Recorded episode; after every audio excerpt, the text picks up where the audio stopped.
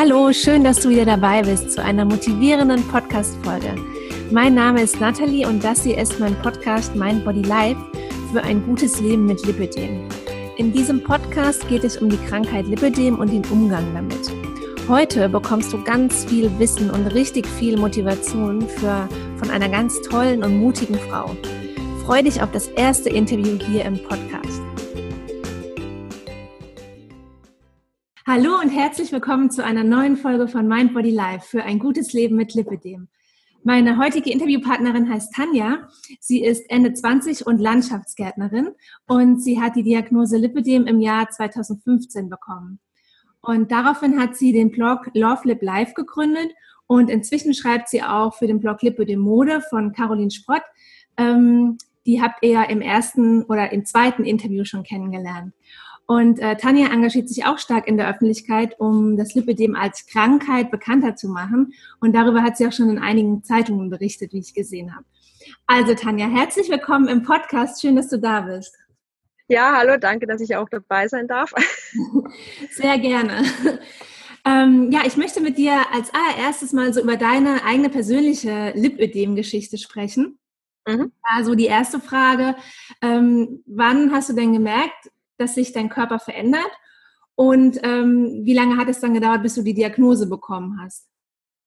Also bei mir war es ja eh eigentlich gar nicht so das Typische. Also ich habe selber zwar schon immer dieses Weibliche gehabt, dass ich halt ausgeprägtere Oberschenkel hatte. Ähm, ich habe auch mal eine Zeit gehabt, ähm, wo ich 15 Kilo relativ äh, schnell abgenommen habe in ein paar Monaten. Das war, da war ich kurzzeitig krank, dann habe ich mich von meinem langjährigen Freund damals getrennt gehabt und dann kam halt alles zusammen. Und da ist es schon ein bisschen aufgefallen, dass ich dann oben, glaube ich, eine 36, 38 hatte und unten waren es immer noch 40, 42, aber ich habe mir da nie einen Kopf gemacht. Und ich habe dann im Jahr 2015 eben ähm, im Juni mir eine Kreuzbandverletzung zugezogen und kam deswegen dann in die Physiotherapie, eben zur Lymphdrainage und Krankengymnastik und irgendwann hat dann eine meiner Physiotherapeutinnen mich eben darauf angesprochen, ob ich denn vom Lipidem oder vom Lymphedem schon was gehört habe. Mhm. Und Lymphedem war mir zwar im weitestgehenden Sinne ein Begriff, das hat eine Freundin von mir, aber wir haben uns dann nie auseinandergesetzt, weil die selber nicht wirklich viel drüber spricht. Und dann bin ich also aufgeklärt worden, war dann beim Arzt, hatte da relativ viel Glück, dass ich, ich glaube, innerhalb von ein paar Monaten ähm, einen Termin gekriegt habe. Und da ist es dann eben diagnostiziert worden, dass ich Lipödem habe. Und dann, wenn ich jetzt so rückwirkend überlege, glaube ich, ist es bei mir wirklich so auch typisch in der Pubertät losgegangen, so mit 16, 17. Ich glaube, bei mir könnte auch die Pille mit reingespielt haben. Mhm. Ähm, also es ist schon so ein Aspekt, wenn ich da so überlege, da weiß ich, weil ich konnte bis dahin eigentlich auch essen, was ich wollte, ohne dass ich wirklich zugenommen habe. Also ich habe so eine normale sportliche Figur gehabt. Ja. Und das war dann so dieses eben typische Pubertät, wo es losging und du dachtest halt, daran liegt es einfach. Und mhm das ist so, glaube ich, die Zeit, wo es dann langsam anfing, aber was mir halt eben nie bewusst war. Ach so, also wenn dir das nie bewusst war, dann hattest du auch nicht so diesen Moment. Also viele erzählen ja, wenn sie die Diagnose bekommen haben, dann denken sie erstmal, sind sie erleichtert? Das erzählen einige, weil sie denken, oh Gott, ich dachte die ganze Zeit irgendwie, ich kriege hier irgendwas nicht auf die Reihe, aber es ist eine Krankheit. Und dann gibt es ja auch die anderen, die sind äh, nicht erleichtert, sondern die denken, okay, ich habe eine chronische Krankheit und ähm, die ist noch nicht richtig erforscht und ähm, man kann sie auch nicht richtig heilen, ja. Also die zwei Meinungen hört man eigentlich immer so ein bisschen. Bei dir war das jetzt ja was irgendwie was ganz anderes, weil du hast dich ja so gar nicht, äh, du hast gar nicht gedacht, dass irgendwas mit dir nicht stimmt, sondern du hast dich ja ganz normal gefühlt, ne? Und hast die Diagnose dann so bekommen durch Zufall. Ja, also bei mir war schon auch eine Erleichterung da, weil es für mich dann endlich mal erklärt hat, warum ich ähm, einfach diese feste Statur habe, also an die okay. Oberschenkel. Ja. Weil ich habe es halt auch so typisch, glaube ich, wie viele da leben, wenn sie fester gebaut sind, halt auch in der Schule zu spüren bekommen, so eine, mhm. bist halt die kleine Dicke und sicher hast du dann aufs Essen und alles geguckt und es waren halt wirklich gerade bei mir, also sieht man jetzt auch so, dass es ausgeprägt ist, die Oberschenkel im Vergleich zu den Unterschenkel sind. Mhm. Und du hattest es schon immer im Kopf, aber du hast halt damit gerechnet, ähm, dass es halt einfach an dir selber liegt und vielleicht Veranlagung oder sonst was ist. Also mhm. war es dann schon für mich diese Erleichterung, äh, zwar schon der kleine Schock, okay, du hast eine chronische Erkrankung, wo halt eben noch nicht so viel, wie du gerade gesagt hast, erforscht ist. Aber du weißt halt einfach endlich mal, ähm, was trotz allem los ist, also woran es liegt und dass du eigentlich gar nicht wirklich allein dran schuld bist. Mhm. Ja. Und was waren dann so äh, deine ersten Schritte nach der Diagnose? Also was, was hast du gemacht? Hast du dann direkt Therapien angefangen oder was war das Erste, was du gemacht hast? Also bei dem Arzt, wo ich gewesen bin, die sind auch welche, die ähm, gerne operieren. Und ähm, ich habe dann gleich auch schon mal das Formular mitbekommen für die OP. Ja, ja ähm, aber Gott sei Dank auch ähm, so für die Entstauungsphase gleich mein erstes Rezept und auch ähm, für meine Kompressionsversorgung. Und da, nachdem eben ja meine Physiopraxis davon Ahnung hatte und ähm, das ja auch erkannt haben, bin ich dann zu Ihnen ähm, gegangen und habe halt da dann das Rezept Ihnen vorbeigebracht und wir haben dann auch die Entstauungsphase ambulant gemacht. Mhm. Ähm, habe das auch alles mit meinem Chef dann abgeklärt, weil es bei mir genauso zur Winterdienstzeit gewesen ist. Und dann kam halt das erstmal eben mit diesen typischen Entstauungsphase, Lymphdrainage. Ja, und ansonsten habe ich mich halt so einfach mal auf die Suche gegeben, Facebook mal Lüppedem eingegeben und im Internet und so gesucht, was ich gefunden habe. Und ich habe mhm. mir damals auch ähm, dieses Buch gekauft, was ja vom Dr. Weiß genau ist, ja. weil du hast ja grundlegend gar keine Ahnung. Also du saugst ja erstmal alles auf und genau. ähm, man wird ja dann mittlerweile auch schlauer. Ja, ich habe das ähm, natürlich auch. aber also es ist zumindest, finde ich es mal schon nicht schlecht, dass du sagst, du hast so eine grundlegende Ahnung, weil mhm. an sich ist ja auch was Gutes dabei, nur halt, dass wirklich alles so durch die kleinen Mittelchen weggeht, ist halt leider nicht so schön wert. Ja. Aber das war so ja mein Weg, dass ich gesagt habe, ähm, also mein Freund hat es damals mitbekommen, der war da auch dabei beim Termin und ja, meine Familie halt drüber aufgeklärt über das bisschen, was ich wusste und habe mich halt dann mhm. auf die Suche gemacht, die Krankheit ein bisschen genauer zu verstehen und vielleicht eben gleiche Betroffene zu finden. Äh, ja, Tanja, und beruflich bist du ja Landschaftsgärtnerin. Das ist ja auch ein sehr körperlicher Beruf, oder? Also bist du körperlich tätig. Ähm, schränkt dich da das Lipidem irgendwie ein? Oder hast du da gar keine Probleme, so in Bezug auf Schmerzen oder so? Ähm, ja, es hält sich in Grenzen. Also es ist machbar ich habe halt auch festgestellt, so man gewöhnt sich so ein bisschen an die Schmerzen, wenn man es jetzt so nennen will.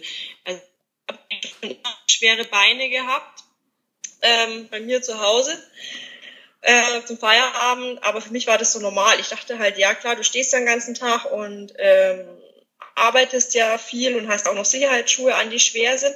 Aber letztendlich, wenn man halt dann die Erkrankung kennt, erklärt sich das schon, dass es eben nicht nur davon kommt. Okay, ähm, wie, wie sieht denn bei dir da so ein Arbeitstag aus? So ein, ein ganz normaler Arbeitstag? Ähm, ich arbeite das ganze Jahr durch. Also nachdem ich bei einer städtischen Tochterfirma arbeite, ähm, habe ich jetzt im Sommer hauptsächlich äh, die Arbeit mit meiner Kollegin, dass wir Staubenpflege machen. Das heißt also die Beete vor die Häuser, die pflegen von Zurückschneiden über Unkraut raus entfernen und im Winter bin ich halt dann ganz normal bei die Kollegen mit dabei, wo wir halt dann auch viel äh, Bäume zurückschneiden oder dann im Winter zum Beispiel, wenn halt Schnee oder Eis liegt, auch Winterdienst, wo ich dann mit der Hand Schnee räumen darf und es ist halt immer sehr körperliche Anstrengung dabei. Okay, also wirklich, du bist den ganzen Tag auf den Beinen, kann man sagen.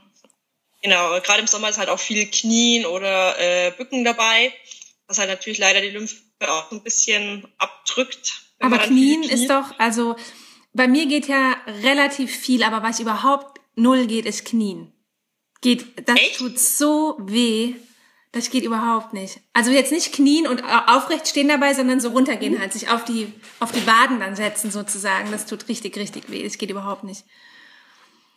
Ja, also ich merke jetzt selber auf die Knie pur geht, aber wie du gerade sagst, uns auf die Waden runtersetzen, das merke ich dann nach einem, es geht eine gewisse Zeit gut, aber gerade wenn es dann so heiß ist, dann schaue ich immer, dass ich wirklich fast in diesen 90 Grad Winkel mhm. drin bin, weil es dann nämlich auch schmerzhaft wird. Ja. Also noch so eine Mischung draus. Also hauptsächlich merke ich es wirklich so, ähm, nicht diesen typischen Schmerz, wo sagt es sticht dauerhaft, sondern ich habe halt eben dieses schwere Gefühl. Mhm und ähm, den Druckschmerz, den ich jetzt in letzter Zeit auch immer mehrer zu spüren kriege. Also wenn dann irgendwie mal bei uns die Katze, weil wir haben zwei Katzen zu Hause, auf dem Oberschenkel rumturnt oder selbst wenn jetzt gerade so die Seiten mein Freund sich da mal mit dem Kopf drauf legt, dann schiebe ich ihn schon immer so irgendwie, dass ich einen Fleck finde, wo es nicht weh tut. Mhm, ja. Also das ist halt, die Bildungsempfindlichkeit ist bei mir mehr ausgeprägt, wie Gott sei Dank jetzt so das normale Laufen und Stehen. Okay. Und hast du denn dann auf der Arbeit ähm, meistens die Kompressionsstrumpfhose an oder ist das zu anstrengend, wenn man sich dann noch so viel bewegen muss?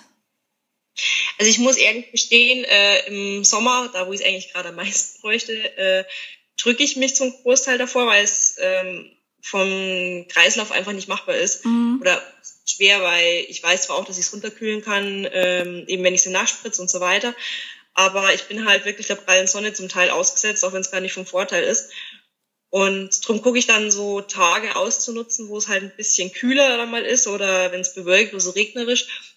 Und ich habe mir jetzt angewöhnt, in der Arbeit dann ähm, hauptsächlich Oberschenkelstrümpfe zu tragen, weil ich es halt wirklich merke mit der Arbeitshose, wo ich Gürtel drin habe und alles, drückt es mir dann im Bauch. Ja. Und ich das dann so ähm, auch mit dem Arzt abgesprochen oder mit der Ärztin besser gesagt, sagt sie, nee, also sie ist da auch der Meinung, natürlich sollte man immer komplett komprimiert sein von oben nach unten, dass es dir ja nicht im Bauch reinläuft. Aber sie sieht es auch, sagt auch, dass ich mich viel bewege, ist es für die Arbeit definitiv eine bessere Lösung, wie wenn ich gar keine Kompression mhm. trage.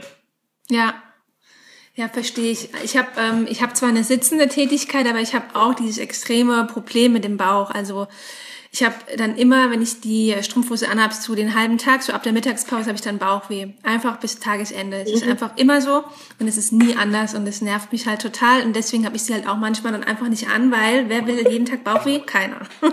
Also es geht mir schlechter damit und nicht besser, ja. Das ist für mich ein bisschen das Problem. Vielen geht's damit besser, mir geht's damit schlechter, deswegen ist es für mich noch anstrengender, diszipliniert das anzuziehen. Ja, also ich habe es eben ähm, auch gesehen, weil Caro trägt sie ja auch echt pflichtbewusst, wo ich vorher jetzt noch Respekt ja, davor voll. habe, weil sie auch komplett angezogen ist. Aber es ist halt dann auch bei mir so, dass ich sage, äh, mir geht's dann teilweise schlechter oder das ist anstrengend damit, dass ich noch K.O. bin, wie das eine Erleichterung ist. Genau. Und drum genieße ich es dann mal, wenn jetzt eben, wie gesagt, so entspanntere Tage sind, dass ich sage, ja, da habe ich sie an und wir tüfteln auch immer noch so ein bisschen rum, dass sie da mal richtig sitzt und eben nicht im Bauch mm. reindrückt oder einschneidet, weil das ist immer noch so vielleicht auch Gewohnheitssache oder jeder, wie er veranlagt, ist vielleicht auch noch so ein Problem, ja. glaube ich. Ja, glaube ich auch. Ähm, also Kompression ist ja jetzt so eine, äh, sage ich mal, manuell gehört schon zu den manuellen Therapien, die Kompression, ähm, so wie jetzt auch die Lymphdrainage. Aber ähm, was machst du denn aktuell an ähm, manuellen Therapien oder was hast du schon alles ausprobiert? Also Lymphdrainage habe ich jetzt momentan eigentlich äh, zweimal in der Woche. Mhm. Momentan ist eine von meinen Physiotherapeutinnen selber krankgeschrieben, weil sie am Knie operiert wurde. Ähm, da passiert es mal, dass auch eine Woche vielleicht mal nur einmal stattfindet, aber bis jetzt war meine Ärztin immer top zufrieden, Gott sei Dank, weil die wirklich gut am Lymphen sind. Ja. Und ähm, ansonsten habe ich, was ich jetzt aber wieder mehr machen muss, ähm, eigentlich das Aquajoggen für mich erkannt. Mhm. Und äh, habe damals mal von der VHS einen Kurs gemacht, zehnmal ging das hatte auch riesigen Spaß dran und habe es bis danach leider wieder schleifen lassen. Und das ist so eine Sache, wo ich gesagt habe, da muss ich jetzt wieder anfangen. Muss mal gucken, ob ich vielleicht mal einen Freund dazu kriege, weil zu zweit macht es halt doch immer mehr Spaß. Ja. Eine, aber also das ist halt, weil es einfach wie eine Kompression oder halt eben wie die Lymphdrainage wirkt, beides zusammen. Aber du fühlst dich halt im Wasser auch viel leichter. Und genau. also mir macht Wassersport, was ja eh für uns positiv ist, auch viel mehr Spaß, weil es weniger anstrengend in Anführungszeichen dir vorkommt, wie wenn du jetzt halt dreimal um Block rennst oder so. Genau, ist bei mir genauso und ich bin auch total gern im Wasser. Es fällt mir auch voll leicht und ich kann auch äh, eine Stunde durchschwimmen, auch wenn ich ein halbes Jahr oder ein Jahr gar nichts gemacht habe. Ähm, gibt dir mal so Phasen, wo dann ein paar Monate auch mal aus welchen Gründen auch mal nichts macht oder wenig macht. Und das ist was, was immer bei mir gut geht. Und ich könnte jetzt niemals nach einem halben Jahr Sportpause rausgehen und äh, eine halbe Stunde joggen. Also ich könnte es auch nicht fünf Minuten. Ich könnte dann nur gehen. Also joggen geht halt so gar nicht. Ähm, aber ist ja auch durch die Erschütterung, es soll ja auch gar nicht unbedingt gemacht werden. Ja, soll ja gar nicht so gut sein für uns. Äh, sondern eher dann Walken oder Fahrradfahren und so die Geschichten. Aber ich habe jetzt für, zum Thema Sport für mich ähm, eben Schwimmen und Trampolin. Das macht mir Spaß und das ist ja, sage ich mal, auch das Wichtigste. Und das ist ähm, für, für Lymphabfluss gut und für das, ja, es ist einfach für mich eine, eine zwei sehr geeignete Sportarten. Hast du Trampolin? Ja, ich denke auch, es, es, ja. es, muss jeder finden, was ihm Spaß macht. Also da vertrete ich auch so mit die Meinung, selbst wenn es jetzt eben zum Beispiel das Joggen oder auch das Krafttraining ja immer heißt, es ist nicht so empfehlenswert. Ja. Ähm, wenn es dir Spaß macht, du selber merkst, dein Körper verkraftet das nicht genau. dir gut, dann machst du es auch weiter. Also wenn du Schmerzen dabei kriegst, dann machst du es ja normal nicht. Richtig. Also ich denke, das sollte jeder ausprobieren und sich dann nicht darauf versteifen, oh Gott, das darf ich nicht und ähm, da könnte alles schlimmer werden. Also ich bin da auch so ein bisschen auf diesen Ausprobieren und gucken vielleicht auch nicht nur einmal, sondern so zwei, drei Mal und dann, wenn es klappt und einem Spaß macht, gerne weitermachen, aber ansonsten. Genau. Ist natürlich klar, Wasser ist ganz toll. Ich, ich sehe das genauso, gerade weil halt alles noch nicht so richtig erforscht ist. Gerade deswegen sollte man halt immer ausprobieren. Gerade deswegen ähm, bin ich auch bemüht, im Podcast halt wirklich so das Ganze von so vielen Seiten wie möglich zu beleuchten und auch vielleicht, wenn jemand total verrückte Sachen macht, sich das auch mal anzuhören, weil ähm, ja alles kann irgendwie helfen und alles kann für irgendjemand passen, ja, wenn auch nicht für alle, aber für irgendjemand passt es vielleicht. Ähm, hast du denn dieses Aquajogging, hast du das bei dir in der Nähe? Ja, also das wird bei uns direkt äh, mit in der Stadt angeboten. Und da hast du eigentlich dann den Vorteil, dass du entweder auch wieder über die VHS machen könntest. Ja. Oder die bei uns das veranstaltet hat, hat dann selber auch so die Möglichkeit, dass du es wie so ähnlich im Fitnessstudio abonnierst. Du zahlst einen monatlichen Beitrag und kannst dann, glaube ich, bis zu dreimal in der Woche wird es angeboten, dass du hingehen kannst. Oder du kannst auch so eine Zehnerkarte machen. Und ich glaube, dass das viele, also gerade besonders Großstädte, bestimmt anbieten. Also mhm. oder zumindest normale Wassergymnastik. Und das Aquajoggen ist ja dann nochmal so eine extrige Rubrik sozusagen, aber ich glaube, ja. dass das bestimmt bei vielen gibt. Aber ich könnte mir jetzt auch vorstellen, dass vielleicht einige, die zuhören, sich denken, äh, die zwei, die erzählen da über Schwimmen. äh, wie ist es denn? Wie ist es denn im Badeanzug oder im Bikini? Äh, wie fühlt man, also wie fühlst du dich denn da? Oder war das für dich ein Problem oder war das für dich eine Überwindung oder wie ist das? Also im Urlaub ist es mir relativ egal, weil ich zumindest weiß, dass jetzt äh, mein Freund mich so toll findet, wie er mich kennt. Er hat mich ja auch mit der Erkrankung kennengelernt und war dabei, während ich die Erkrankung entdeckt bekam sozusagen. Ähm, aber so jetzt bei uns im Umkreis in der Stadt ist es schon immer so ein bisschen Überwindung. Und ich muss zugeben, ich tue mich halt leichter, wenn ich jemanden eben dabei habe. Also mhm. ich habe ja damals dann das Aquajoggen mit meiner Kollegin gemacht ähm, die auch von der Statur her ein bisschen besser gebaut ist. Und dann haben wir gesagt, ja, wir unterstützen uns dann beide, weil wenn, dann müssen die Leute ja doppelt dumm gucken.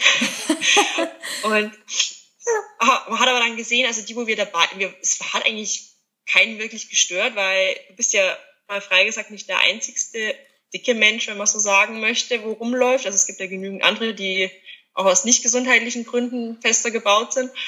Und die Leute auch waren total nett. Also bei uns im Kurs, da war jegliches Alter gemischt von zwischen knappe 30 rum bis zu gute 60 bald und denen war eigentlich nur wichtig, dass man Spaß hatte und da mhm. eben seinen Kurs durchführen kann und ich, also die erste Überwindung war schon, die erste Stunde da jetzt reinzugehen und dann eigentlich ab der zweiten Stunde war mir das dann relativ ja. egal, also interessiert sich dann auch nicht mehr, weil du auch weißt, auf, was auf dich zukommt und ich finde aber halt trotzdem immer ganz toll, wenn man Unterstützung hat und das eben nicht alleine machen muss. Ja. Also wenn da jemand dabei ist. Also ich habe ich hab die gleiche Erfahrung gemacht. Mir fällt es auch ein bisschen leichter, wenn eine Person, der ich eben vertraue, dabei ist, äh, die das von der ich weiß, sie versteht das, was ich habe. Das ist also schon eine Voraussetzung.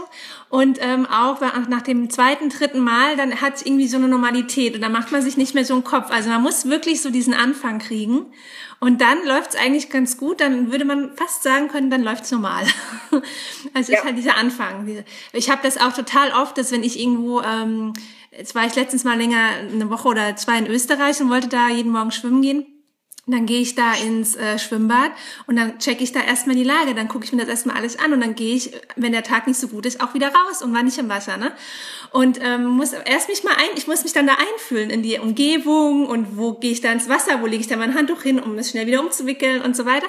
Und dann, äh, wenn ich es abgecheckt habe, dann geht das aber eigentlich so weit. Und dann ist es auch so, wie du sagst, dann sind die Leute eigentlich voll nett, dann grüßt man sich schon, dann kennt man sich schon am dritten Tag und so sind ja dann auch immer die gleichen Schwimmer frühmorgens.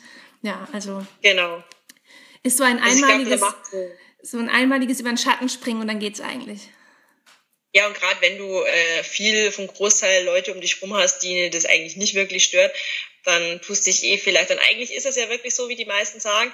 Ähm, es wird ja immer geguckt. Also wir gucken ja genauso. Also ähm, ich denke es mir bei manchen Betroffenen, ähm, oh Gott, wir werden so angestarrt und jeder guckt und tut, und denke ich mir, ja gut, aber wenn wir ehrlich sind und wir hocken im Eiscafé oder so, mhm.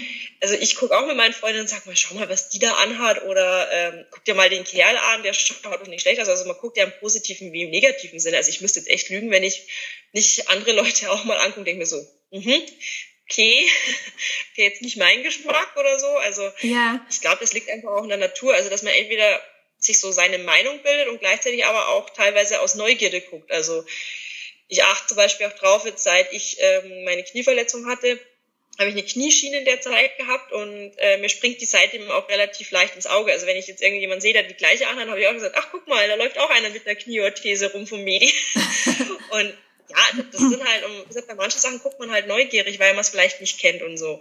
Ja. Und ich hoffe, hoffe, dass wir uns halt nicht zu sehr drauf versteifen. Also ich bin da zwar auch nicht anders, also ich darf mir da nicht rausnehmen, aber ich versuche mir das immer so ein bisschen vor Augen zu halten, dass vielleicht die Leute wirklich einfach nur gucken, weil man halt guckt. Ja, und meistens und ist das ja zwei Sekunden später, wenn man jetzt von sich selbst ausgeht, wenn man mal irgendwo hinguckt und was denkt, das ist ja sofort wieder weg. Ne? Den Gedanken trägst du jetzt nicht über Stunden oder Tage mit dir herum. Ja? Das hast du sofort im Grunde wieder vergessen.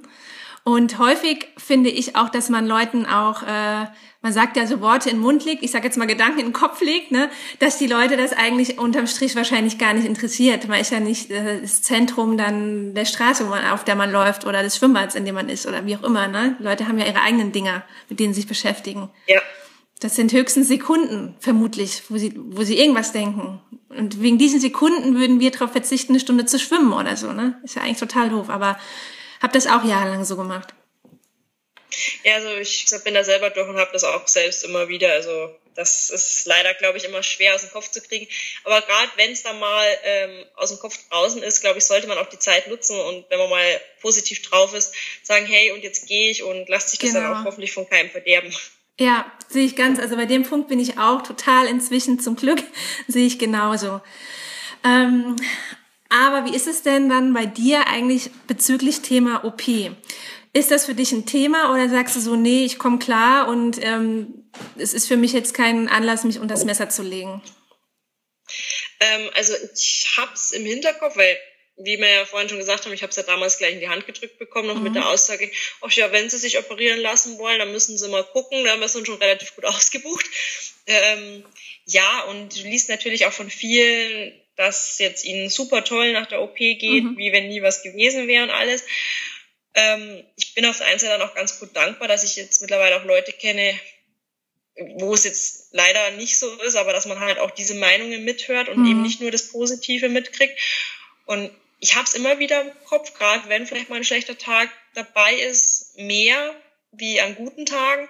Aber ich sehe es auch so, dass es für mich so der letzte Ausweg ja. wäre. Also wirklich, wenn ich jetzt zum Beispiel sage, äh, ich krieg nach äh, der Schwangerschaft, wenn ich mal Kinder kriegen sollte, oder einfach so mal einen richtigen Schub und sage, ich kann nicht mehr wirklich ohne Schmerzen großartig stehen, müsste meinen Beruf auch vielleicht noch aufgeben ähm, und kann gar keinen Spaß mehr mal so weitgehend äh, am Leben haben, weil es gar nicht mehr machbar ist, selbst mit Kompression nicht und Lymphdrainage, dann glaube ich, wäre schon ein Punkt, dass ich sage, ja, ich nehme Geld in die Hand, ähm, um das Ganze zumindest zu erleichtern. Mhm dass es da so eine Lebensqualität bekommt. Aber es wäre für mich eigentlich wirklich der letzte Ausweg, obwohl man natürlich immer wieder überlegt, je früher es das machst, vielleicht desto besser. Und ja, es ist auch das Gleiche vor der Schwangerschaft, nach der Schwangerschaft, wenn man Kinder kriegen möchte. Und es sind schon viele Punkte, die immer wieder mal so durch den Kopf gehen einem.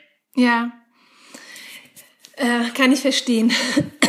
ähm, äh, es ist ja jetzt so, so bei dir, dass du ähm, ja eigentlich relativ früh, nachdem du es erfahren hast, dich schon drum bemüht hast, ähm, dass die Krankheit auch bekannter wird oder beziehungsweise, dass die Leute wissen, Lipidem ist eine Krankheit, Lipidem, das gibt's, ne? Und das sind, die Frauen sind nicht einfach nur irgendwie dick, sondern die haben halt diese Krankheit und dann hast du ja in verschiedenen äh, Zeitungen, wurdest du interviewt oder hast du so, äh, äh, wie soll ich sagen, ähm, ja, eben dein Statement dazu abgegeben, die Krankheit erklärt äh, was war das, Mein Post oder Stuttgarter Nachrichten, so ein paar im Süden da unten angesiedelt bei dir, ne? So ein paar Zeit Zeitungen. Und wie, wie kam das zustande? Ähm, kamen die auf dich zu? Wurden die irgendwie auf dich aufmerksam oder hast du gesagt, das muss jetzt jeder wissen, ich gehe an die Zeitung? Äh, es, also es hat so eine leicht längere Geschichte. Also ich hatte ja, wie gesagt, die Diagnose, habe mich dann so auf die Suche gemacht ähm, im Internet und bin dann damals auf die Stefanie Schröter ja gestoßen, mhm. die ist ja als Mira Snuflinger bekannt ist.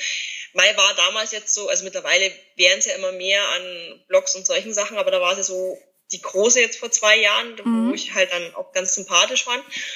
Und dann war eben diese Idee erstmal da, dass ich ja meinen Blog in ganz kleinen Dingern angefangen habe. Und ähm, wie es der Zufall haben möchte, ist meine Firmenpatin Redakteurin bei uns in der Tageszeitung. Okay. Und ich habe mich dann immer so mit meinem Freund daran, sag ich, ja, dann waren wir bei denen beim Essen eingeladen. Sag ich, spreche das jetzt mal an, was sie von dem Ganzen hält.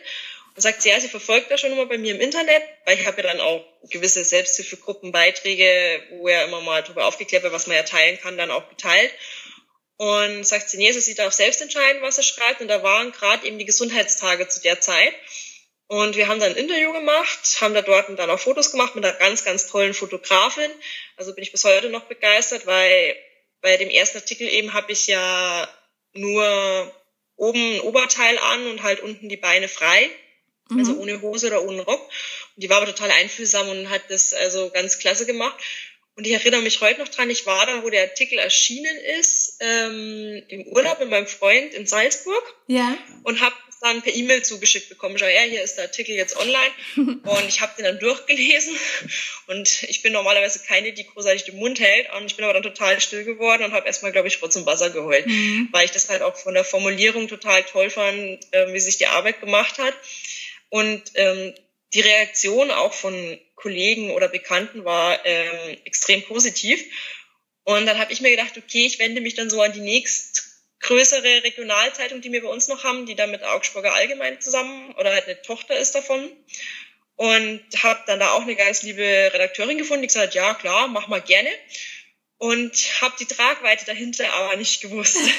Und zwar, dass die Augsburger Allgemeine so viele Tochterzeitungen hat, dass es wirklich bis ins Allgäu, bis nach Frankfurt raufging, glaube ich. Also ich habe dann immer nur die Belegexemplare gekriegt äh, per E-Mail und dachte mir so, okay, mich kennt jetzt, glaube ich, halb Deutschland zumindest einmal kurz gesehen. Kennt ist übertrieben gesagt, aber ähm, ja. aber ich fand es irgendwie ganz toll. Auf der einen Seite ist es immer, also ich habe es nicht begriffen bis heute, dass es so groß von der äh, Zeitung her war.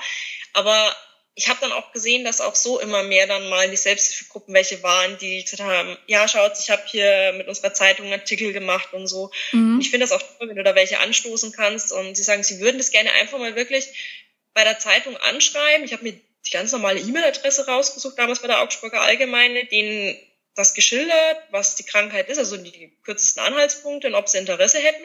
Die, wie gesagt, haben mir dann die Kontaktdaten gegeben und also wenn man halt, wie gesagt, die Person ist, dass man sagt, man möchte es in die Öffentlichkeit geben. Aber mhm. ich finde es gerade wichtig eben, dass man die Mitmenschen da sensibilisiert, dass dann eben zum Beispiel nicht blöd angemacht wirst oder komisch angestarrt, weil es halt vielleicht einfach wirklich krank bist und nichts dafür kannst. Genau. Darum war das so ein wichtiger Punkt. Mhm. Ja, finde ich gut. Auch, dass du das so, also so früh nach der Diagnose sozusagen gestartet hast. Finde ich echt, äh, finde ich wirklich gut. Ich habe da viel länger gebraucht, ähm, um es auf den Punkt zu bringen. Ich habe da 14 Jahre gebraucht. Mir war das immer ein bisschen unangenehm, die ganze Zeit. Ja, aber ich war auch noch, als ich äh, das erfahren habe, äh, wesentlich jünger. ähm, ja, was ich dich noch fragen wollte, du hast ja deinen eigenen Blog, das ist ein kleiner Blog, ein relativ kleiner Blog, oder? Ja. Ähm, pflegst du den dauerhaft? Also erscheint da dauerhaft, erscheint da dauerhaft Artikel, weil du bist ja auch jetzt mit dabei bei dem Blog Klippe dem Mode von der Caro. Und da schreibst du ja auch. Schreibst du da inzwischen mehr? Oder hält sich das die Waage? Ähm, also meiner ist noch existent an sich, aber schreiben tue ich jetzt mittlerweile eigentlich nur noch rein, wie der Rest von unserem Team für unseren Lüppe dem Mode-Blog. Ich habe jetzt auch in Facebook immer noch meine Seite laufen. Also ich habe damals eine Seite für den Blog mit erstellt und da teile ich halt dann eben alles, was meine Artikel irgendwie ähm, sind von Lüppe de Mode oder auch wenn wir jetzt irgendwelche Veranstaltungen haben, wo Caro zum Beispiel dabei ist mal oder wir halt als Blog vertreten sind. Solche Sachen teile ich da mit, weil indirekt ist es ja, also Caros Kind, wie wir es immer nennen, mhm. ihr Baby. Und wir dürfen gerne dran teilhaben. Und sie sieht uns aber auch als volles Team. Und darum habe ich mir dann auch gedacht, ich konzentriere mich da drauf, und teile das aber eben dann auf meinem Blog immer mit, dass der halt die Leser, die den noch kennen, auch sagen, sie kriegen weiter noch Informationen und du musst es im Prinzip nicht doppelt verpacken. Mhm. Ja, du möchtest ja auch nicht zweimal den gleichen Text dann verfassen, genau. weil es genau. sieht ja auch komisch aus. Ja. Und deshalb habe ich den aber noch stehen lassen, weil es halt auch die Anfänge waren und aber mittlerweile schreibe ich eigentlich nur für Lippe de Mode noch. Okay. Und äh, bist du dadurch dann auch äh, in, in dem Bereich so ein bisschen bekannter geworden? Weil ich war zum Beispiel jetzt Mitte August auf der Movetrition in Dresden und da war auch, ähm, da war Medi und Jutsu, die haben halt dann die Kompressionsstrumpfhosen, die verschiedensten Farben vorgestellt mit so einem kleinen Stand. Und da habe ich eine Broschüre gesehen, von Jutsu war das, da warst du drauf. Habe ich dich erkannt? und ähm, bist du da irgendwie Model oder, oder was machst du da für die? Ähm, das kam so ein auf der einen Seite eben unseren Blog und ein bisschen meiner großen Klappe äh, zugute. Ich war, jetzt muss ich lügen, ich glaube letztes Jahr auch irgendwie im Oktober oder sowas, ähm, auf dem Lübbe dem Tag in München, wo vom Dr. Lukowitz veranstaltet worden ist. Weil in München für mich immer so eine Stunde Fahrt, eineinhalb Stunden machbar ist. Mhm. Und die hatten halt dann auch eben Stände da von Medi, Jutze und so weiter. Und da war auch ähm, der Stand da von der Lüblymph Selbsthilfe von München, wo die Melanie Nurtsch gegründet hat. Mhm. Und ich habe mich halt mit denen unterhalten, habe denen unsere Flyer gegeben, ähm, ob sie vielleicht Lust hätten auf eine Kooperation. Und Melanie war aber zu dem Zeitpunkt, glaube ich, damals auf Freha. Und dann haben sie gesagt, ja, sie geben sie weiter. So bin ich dann mit ihr in Kontakt gekommen. Und ähm, die hat in der Zeit auch schon mit Jutzo Kontakt gehabt und hat mich dann irgendwann kontaktiert und hat gemeint, ja, du Jutze such gerade Models, ähm, du bist doch in der Ecke so von Augsburger Raum, aber wir hocken so relativ gut in der Mitte drin. Ähm, wenn ich denn möchte, könnte ich mich mal bewerben. Und ich habe dann eine ganz normale Bewerbung an Jutzo geschickt mhm. und hatte dann das Glück, dass ich da mit ausgesucht wurde. Ah, okay. Und ich durfte jetzt da mitgeschootet werden, einmal für das große Projekt, was es von Jutsu ja gibt, diese Frauensachenseite. Mhm. Jutsu so ein bisschen im Hintergrund steht und das ja eigentlich ähm, als Plattform eben für alle Lippebeam-Betroffenen sieht. Und teilweise haben sie dann eben also mich, Christiane, die man noch drauf sieht, und Marlene, so als die drei Hauptpersonen noch eben für solche ja, Broschüren und wir waren, glaube ich, auch noch für einen extra Artikel, wo es letztes Mal grundlegend um Kompression, wenn man zum Beispiel fliegt, ging, ja. ähm, noch beschuldigt gehabt. Aber das ist jetzt nicht wie bei der Caro, dass mir dauerhaft festes Model von Jutzo sind, mhm. dass wir da regelmäßig bestudet werden, sondern es war jetzt einmalig für dieses Projekt und es kann sein, wenn sie nochmal, uns in der Kartei sind wir drin, aber nochmal bräuchten, dass vielleicht nochmal in Frage kommen. Freuen würde ich mich definitiv, es hat einen Heiden Spaß gemacht. Ah, okay, also du bist jetzt, ich, Caro sehe ich ja so ein bisschen, äh, zumindest im Bereich, äh, was das Lipidem betrifft, so das Gesicht von Medi, äh, aus meiner Perspektive. So ist das jetzt bei dir und Jutsu nicht, das war jetzt für, für eine abgeschlossene Kampagne. Genau. Mhm. Und hast du dann auch so ähm, unzählig viele Strumpfhosen, Kompressionsstrumpfhosen im Schrank wie Caro? die das ja, ja lieber geheim halten. Äh, also die extreme Vielfalt ganz so habe ich nicht. Ähm, der Vorteil war bei mir, ähm, dadurch, dass äh, ich mich da relativ früh auseinandergesetzt habe mit dem Ganzen und halt vor zwei Jahren, wo ich die Diagnose bekommen habe, auch schon ähm, viel im Internet zu finden war, habe ich von Anfang an probiert, ähm, immer gleich mit Wechselversorgung meine Kompressionen mhm. zu beantragen und habe bis jetzt dank meiner Krankenkasse auch immer vier Stück im Jahr bekommen. Ähm, und zwei Stück sind mir jetzt von Jutsu gestellt worden. Aber da ist es, so wie letztens Caro in ihrem Podcast auch gesagt hat, also jede ähm, Kompression äh, ist mit Arbeit verbunden. Also die letzte, was ich jetzt auch gerade bekommen habe, habe ich angefragt und ähm, shoot ich jetzt dann auch demnächst noch einen Artikel dafür, wo halt dann darüber berichtet wird. Also du kriegst sehr Anführungszeichen nicht umsonst, sondern da ist schon auch eine Kooperation damit mhm. verbunden. Aber ansonsten, bis auf diese zwei, was ich gestellt bekomme, sind alle, die ich daheim habe, meine eigenen, also die ich ja. rein auf Rezept bekommen habe. Mhm. Und ich gucke aber halt auch, also ich habe meine allererste war in Schwarz. Ähm, seitdem habe ich mir nochmal eine schwarze machen lassen, die ich dann für die Arbeit nehme, weil besser ist es, weil es guckt danach eh immer aus, voller Dreck. Ähm, mhm. Und ja, ich bin dann immer so eigentlich versucht schon, mich zu trauen, ähm, Farbe zu nehmen. Auch wenn viele sagen, oh Gott, ich muss ein halbes Jahr damit rumrennen und äh, redet euch alle leicht, äh, einfach mal Farbe zu nutzen. Ja, man muss halt gucken, was man zu Hause hat. Und ich sehe es zum Beispiel, gerade was ich, wenn ich mir Kleider kaufe oder sowas, dann versuche ich neutrale Farben zu nehmen, eben wie grau, weiß, schwarz, dass ich dann eigentlich von der Kompressionsfarbe uneingeschränkt bin. Mhm. Und unter der Hose ist es frei gesagt eh egal. Ja, das stimmt. Also das so. Und ähm, hast du denn äh, ein paar Tipps so für den äh, für das Tragen, für den Umgang mit der Kompressionsstrumpfhose, weil du hast ja vorhin selbst schon gesagt, naja, manchmal drückt's und zwickt das und ist unangenehm und dann ist es im Sommer auch noch heiß.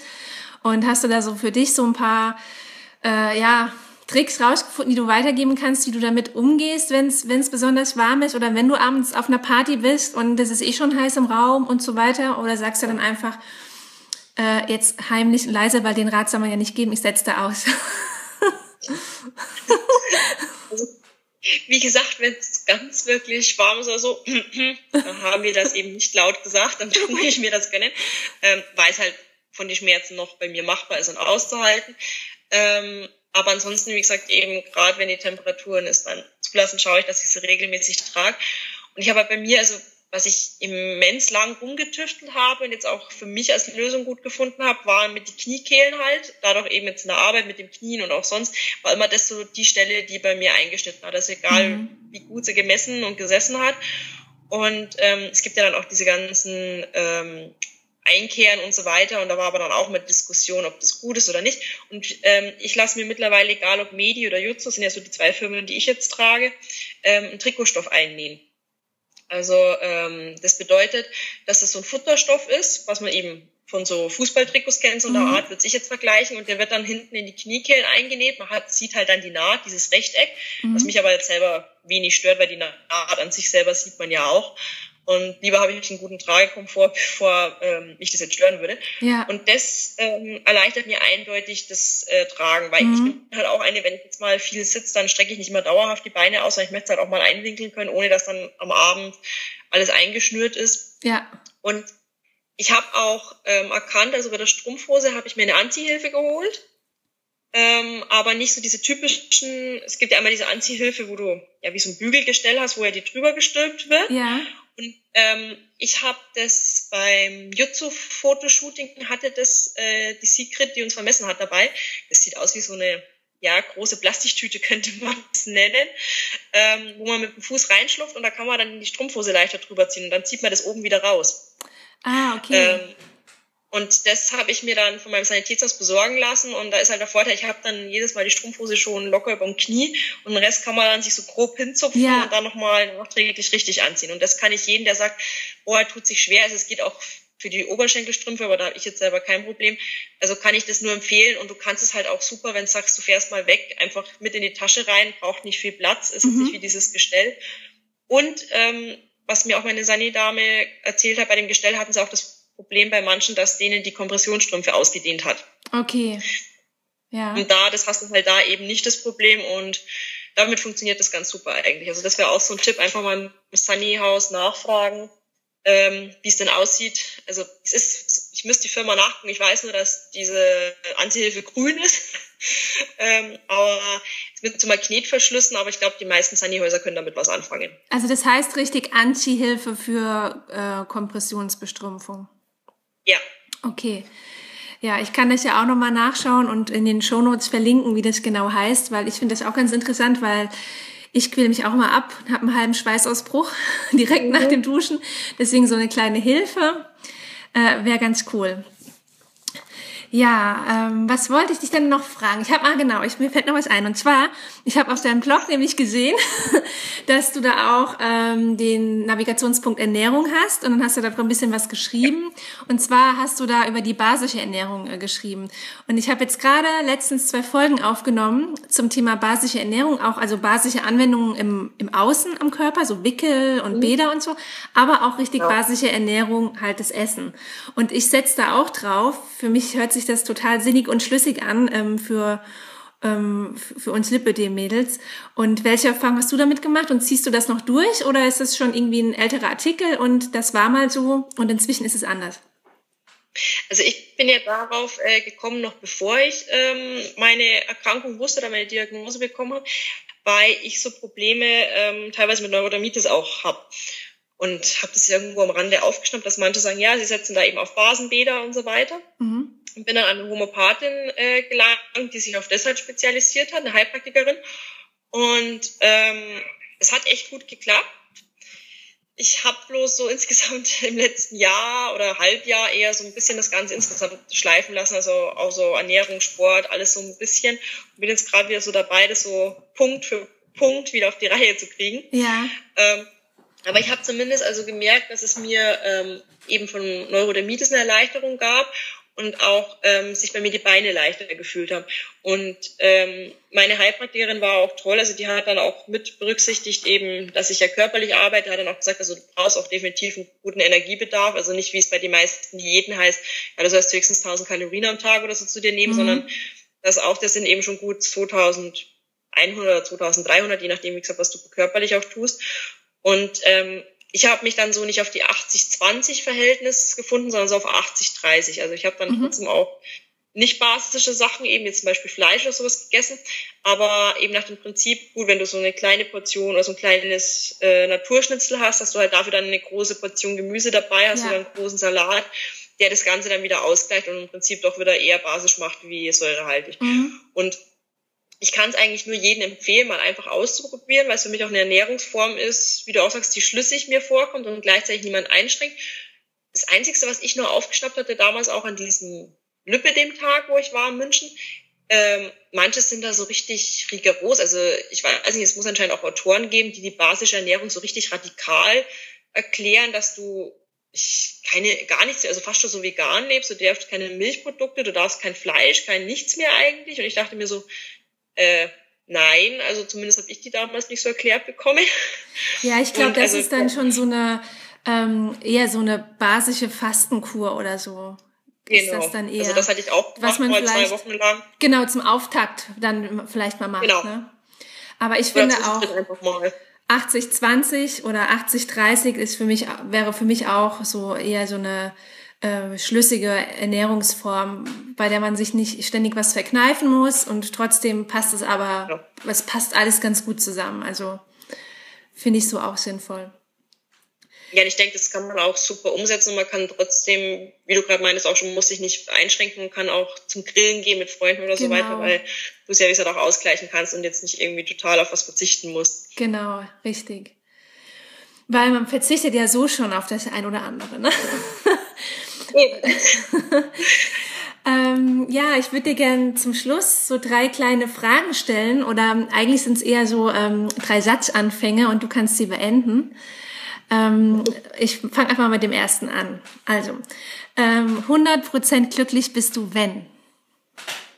Ähm, wenn es mir persönlich gut geht, aber ganz wichtig, besonders wenn es mir meinen Liebsten, also meiner Familie, meinen Freunden um mich rum gut geht und ich mit denen dann so gemeinsam die Zeit genießen kann, weil alle fit, gesund sind und Spaß am Leben haben. Mhm.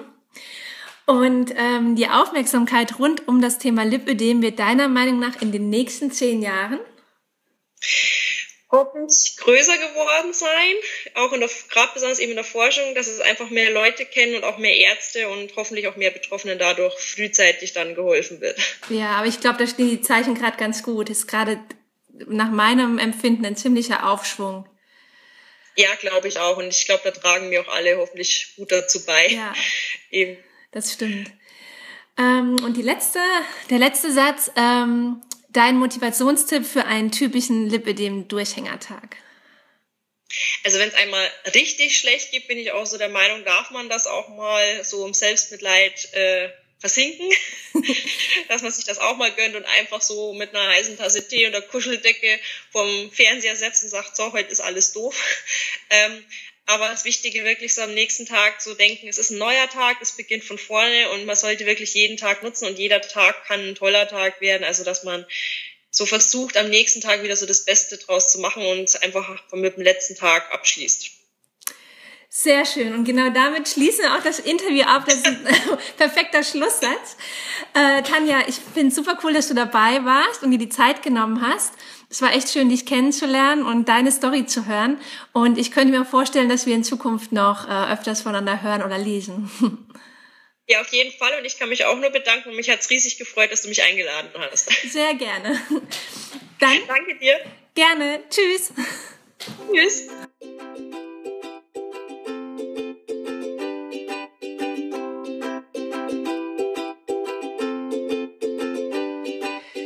Ich hoffe sehr, dass dir das Interview gefallen hat und du ganz viel für dich mitnehmen konntest und dass es dir den Mut gegeben hat, das Beste aus dir herauszuholen und dass es dir aber auch gleichzeitig das Gefühl gegeben hat, dass es wichtig ist, den Moment zu leben und einfach nur du selbst zu sein.